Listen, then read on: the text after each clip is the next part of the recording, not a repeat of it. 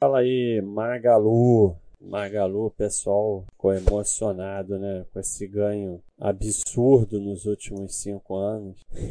um ganho realmente impressionante. É um retorno impressionante. Né? Ah, mas não tem lucro consistente. Não tem, porque só tem cinco anos de lucro consecutivo.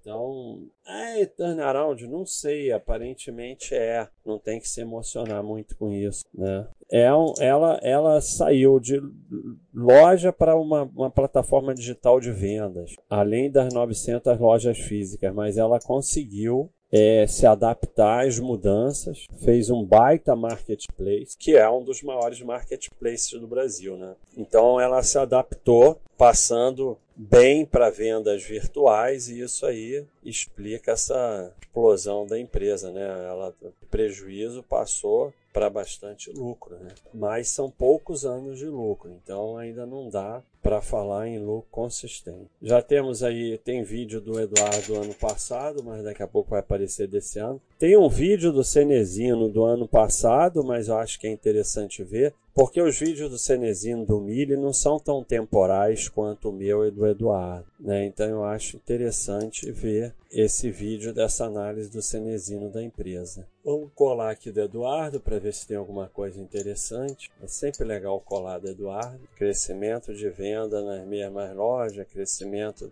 É, olha o crescimento do e-commerce, está aqui, ó. É o que está levando a empresa, né? E isso não é ruim. Ela, ela se adaptou as mudanças do mundo. Isso é uma coisa boa. Então, e até agora isso está dando certo. Ver que tinha dívida imensa e acabou com a dívida. Isso é um bom sinal.